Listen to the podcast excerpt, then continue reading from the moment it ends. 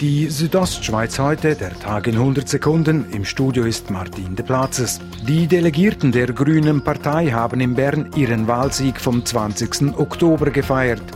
Die Parteipräsidentin Regularitz betonte vor den Delegierten die bereits am Wahlsonntag gestellte Forderung nach einer grünen Vertretung im Bundesrat.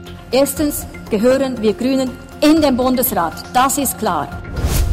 In Niederglatt im Kanton Zürich haben auch die Delegierten der SVP Schweiz auf die Wahlen zurückgeschaut.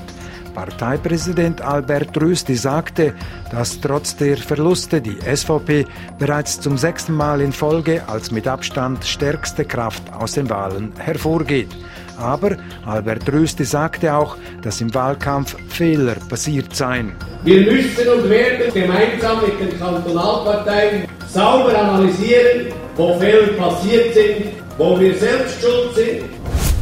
Der Bündner Heimatschutz lancierte heute eine neue Kampagne für mehr Sensibilisierung für die jüngere Vergangenheit der Bündner Baukultur. Der Präsident des Bündner Heimatschutzes, Christoph Dietler, erklärt, es gehe darum, dass man heute muss Qualität sehen und die Qualität weiterentwickeln.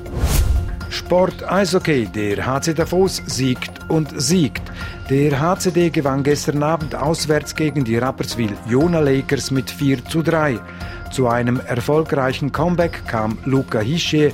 Nach seiner Verletzungspause konnte er gleich drei Tore verbuchen. Viel wichtiger ist, dass das Team gewonnen hat. Ich glaube, wir geben immer alles. Also wir battlen voll, immer im Training pushen wir einander und ich glaube, es zeigt sich nachher auch im Spiel. Heute Abend spielt der HC Davos zu Hause gegen Lausanne.